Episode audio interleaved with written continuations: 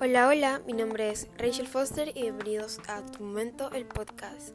Como saben, aquí hablamos de todo un poco, sobre todo sobre el crecimiento personal, porque qué mejor que una persona llena de vida, salud y felicidad y que sabe marcar cada uno de sus puntos en la vida. Así que espero que disfruten el mucho el podcast de hoy de la misma manera en la que yo lo estoy haciendo.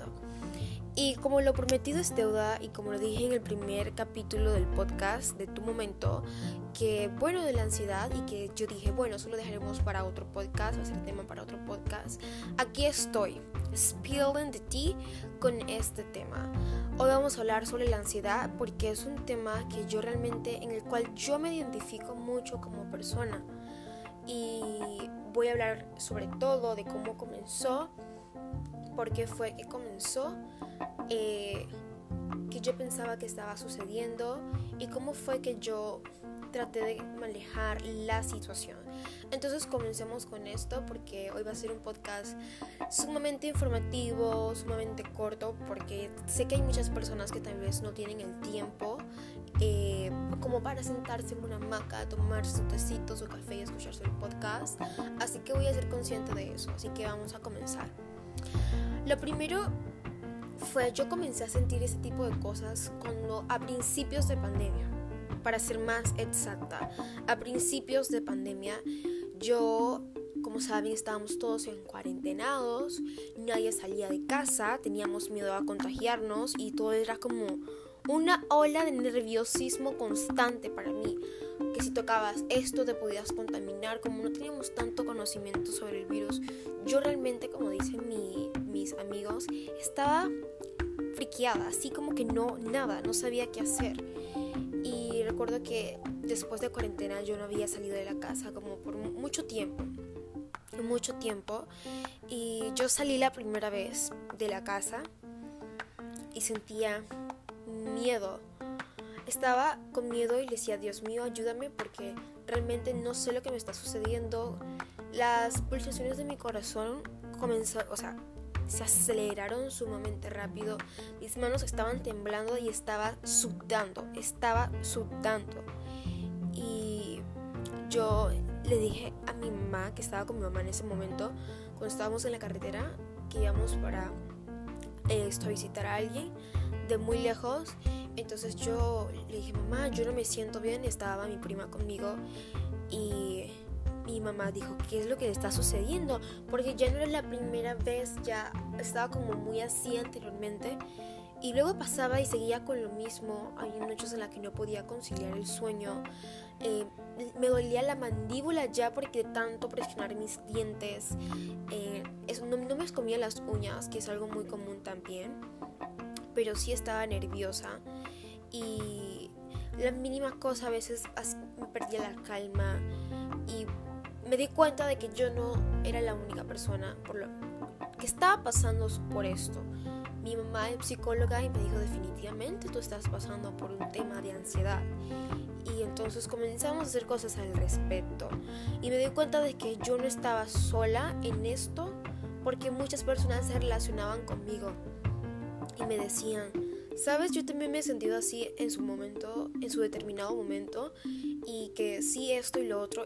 Y me di cuenta investigando a principios, eh, cuando comencé a sentir esto, me dijeron que este, estaba pasando por ansiedad, de que no soy la única en este aspecto porque el, 36, el 33% de la población mundial sufre de ansiedad.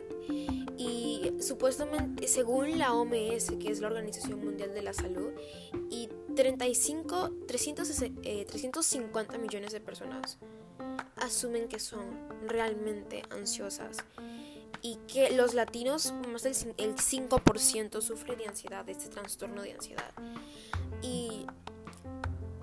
Yo, yo realmente estoy muy contenta de que últimamente estamos normalizando el tema de las emociones, lo cual me hace sentir muy bien porque hay muchas personas que hablan sobre esto en las redes sociales y te hace sentir como, wow, tú sabes, yo no estoy solo porque tú lo sientes y así mismo me siento yo. Y por un lado es bueno hablar sobre este tema, ¿no? Porque hay que normalizar lo que la ansiedad es un sentimiento normal que la mayoría de las personas experimentamos cuando sentimos que nuestra vida está, está como en, en amenaza. lo sentimos cuando estamos en momentos difíciles. Y realmente es un tema que ya hoy en día muchas personas lo tocan y las personas van buscando eh, a profesionales expertos en, este, eh, en esta área y entonces lo van compartiendo y realmente más que todo yo siento que en sí la ansiedad es como una reacción emocional que como que actúa a una amenaza o peligro y busca como básicamente como resguardarte, protegerte y decir como quédate aquí ante lo incierto. Y es que sí, básicamente yo sentía, bueno, sí, yo me quedo en casa, no voy a tener menos probabilidades de contagiarme y esto y lo otro. Y mi madre me, me, comentó que a pesar de que esto de la ansiedad es algo sumamente feo de sentir, es un sentimiento como, como yo lo mencioné en otro podcast, es como una espinita ahí que está y te molesta. Eh, muchas veces te, te, como básicamente eh, te ayuda y es muy útil en la vida, aunque parezca como que, porque va a ser útil esto en la vida? Entonces, a pesar de que no es tan agradable sentir este miedo, eh, es muy útil porque a veces nos ayuda a ser reticentes ante ciertas situaciones. Entonces, hay que tomar en cuenta sobre todo de que es algo normal y que, y que no, es, no está mal el sentirse así. Ahora no piensas que si estás así estás pasando por un, por un shock de locura que mucha gente lo ha dicho. Es que yo pensaba que ya estaba en un cuadro psiquiátrico porque todo me daba miedo, me enojaba y esto y lo otro. Y para sacar el lado positivo a la ansiedad, eso nos, nos puede ayudar para cosas muy pero muy productivas en nuestra vida en general, en general, porque a veces, como yo lo mencioné anteriormente, nos pone como alerta, como resguárdate aquí porque está sucediendo esto, lo otro. Y entonces te pone como alerta. No sé si han visto la película de las emociones, como el muñequito azul que le pone alerta a la chica porque hay un, obstáculo, alerta, alerta, alerta porque se puede caer, o alerta, alerta porque va a suceder esto. Es como que te pone alerta a ciertas situaciones en las que eh, te da motivación para afrontarlas. Entonces te da como un mecanismo de protección, de resguardo. Entonces yo siento que esto también a veces nos ayuda a actuar de manera reticente y nos ayuda a adaptarnos a la situación y también a lo que está por venir. Entonces yo creo que básicamente si te estás sintiendo con ansiedad, sobre todo en este momento, es porque eh, básicamente tu cerebro te está dando la alerta, el muñequito azul, te está dando la alerta como que está una situación y tú tienes que tomar conciencia de que hay que cuidarte. Entonces, básicamente lo que podemos hacer para esto, afrontar esto de la, de la ansiedad, es tomar clases de relajación, tomarte un tiempo. Eh, algo muy importante, una chica me recomendó que esto, una chica que se especializa en este tema de las emociones, yo me conecté con ella y estaba hablando y ella dijo es que tu nivel de ansiedad se nota mucho porque aunque ustedes no lo crean, a veces en la manera en la que nos expresamos se nota mucho lo que estamos eh, sintiendo, lo que estamos pasando. Y eso lo podemos ver, por ejemplo, cuando vemos una persona muy aprensiva. Lo primero que se nos viene a la mente no es que esta persona es muy, pero muy enojada.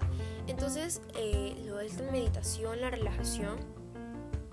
Y entonces, pero todos a veces pensamos que relajarnos es sentarnos en un sillón o en una computadora, eh, verse toda una serie, comerse toda la despensa.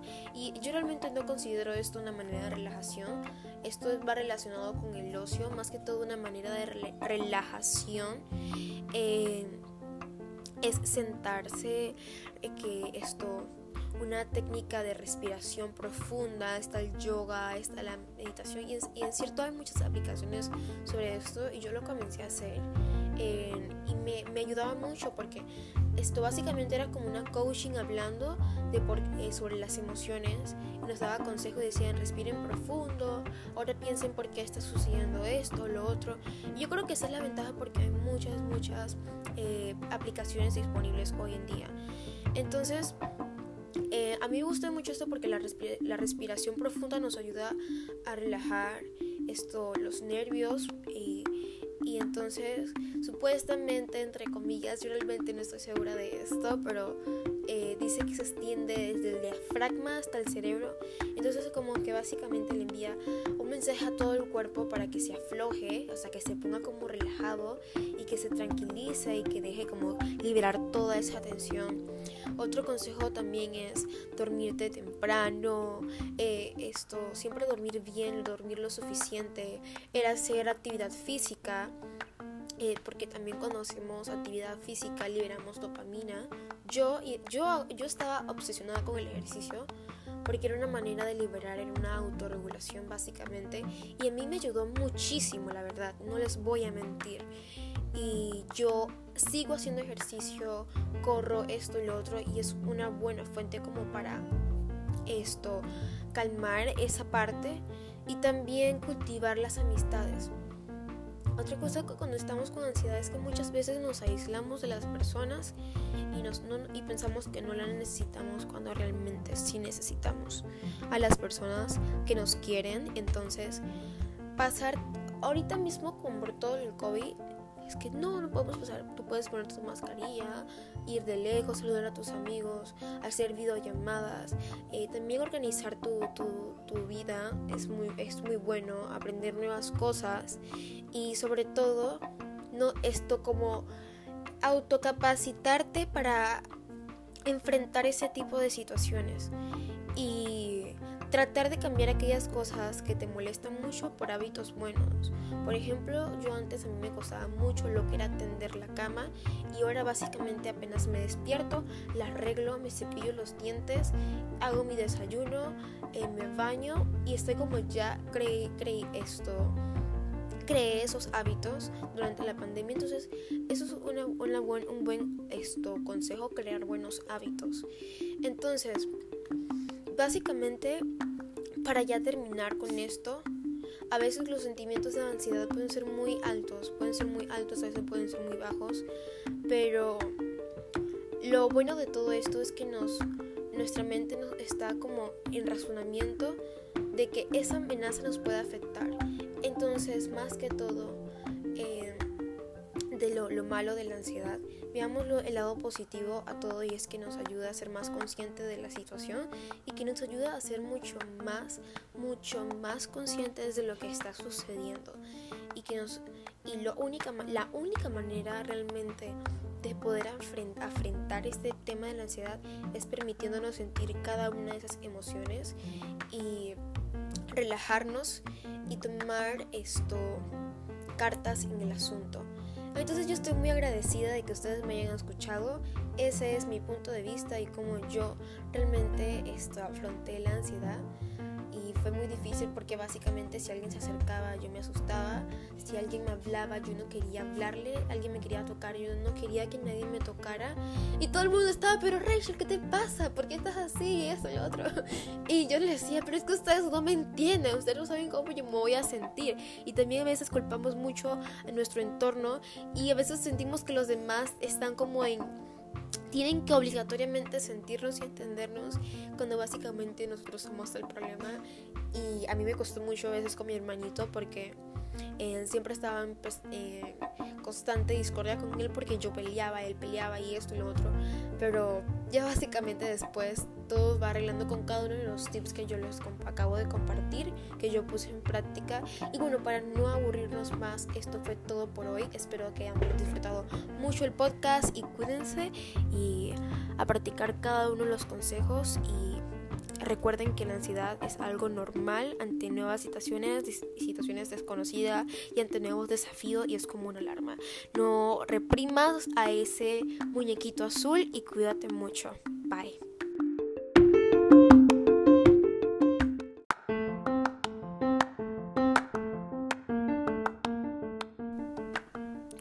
Hola, mi nombre es Rachel Foster y bienvenidos a Tu Momento, el podcast. Como saben, aquí hablamos de todo un poco, pero sobre todo sobre el crecimiento personal. Porque qué mejor que una persona llena de vida, salud y felicidad y que sabe marcar cada uno de sus puntos en la vida. Así que espero que disfruten mucho el podcast de hoy de la misma manera en la que yo lo estoy haciendo. El podcast de hoy se titula Realidad versus punto de vista. Básicamente yo decidí escoger este tema para, hoy porque muchas personas piensan que desarrollar un punto de vista diferente de la realidad no se puede lograr. O déjame ser un poquito más dramática, es, piensan que es algo completamente imposible. Pues déjame decirte que si piensas así, créeme que estás casi a lo que se le dice equivocado, ¿no? O mejor dicho, lo estás. Entonces, sin embargo, si piensas como yo, no piensas que estamos en la verdad absoluta, pero antes de comenzar quiero hacer una advertencia. Warning, stop.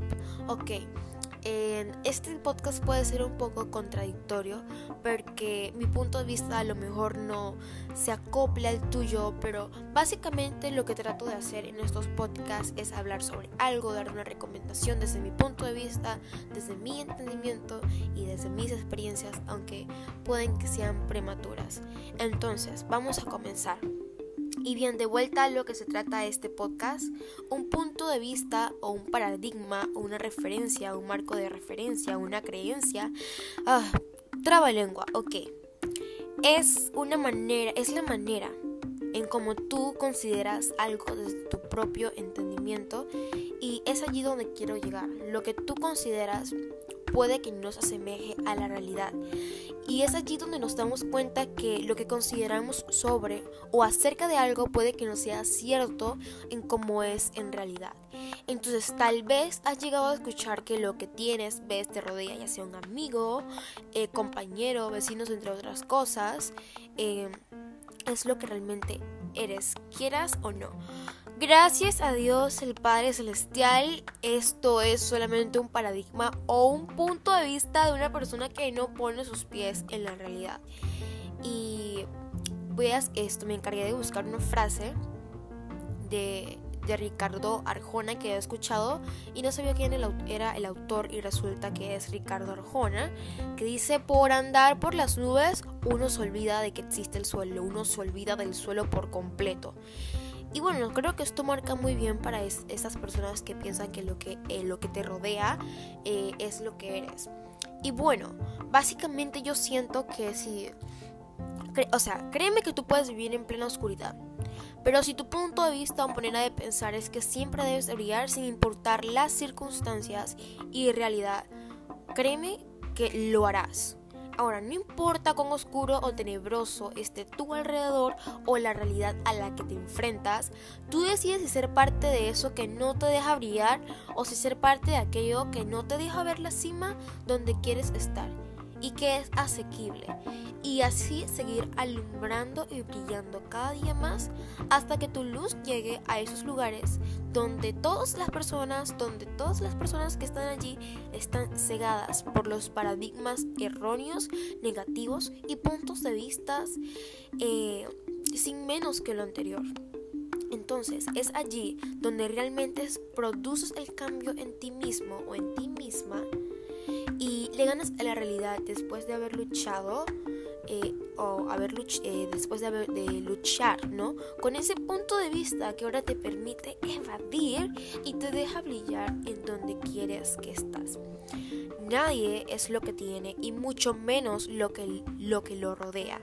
Si así la persona lo decide, esto es muy importante si la persona lo decide, porque hay muchas personas que se dejan influenciar, más yo sé que existe ese grupo de personas que pueden vivir en, una inmensa adversidad y siempre sacan lo mejor de sí mismo y demuestran lo contrario, porque hay muchas personas que viven en lugares que están etiquetados y son personas eh, muy, muy buenas personas, son calidez de personas y que sin embargo demuestran lo contrario a lo que se creen de donde viven o de las personas que están rodeadas.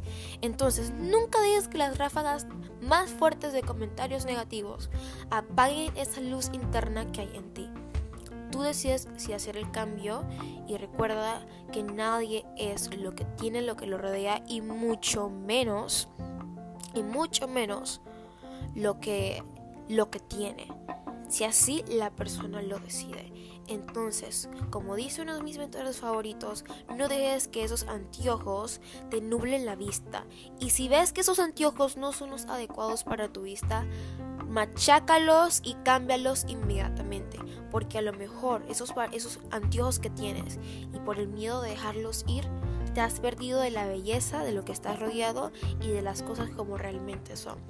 Entonces, espero que hayas disfrutado mucho el podcast de hoy y que tengas un excelente día. Bye.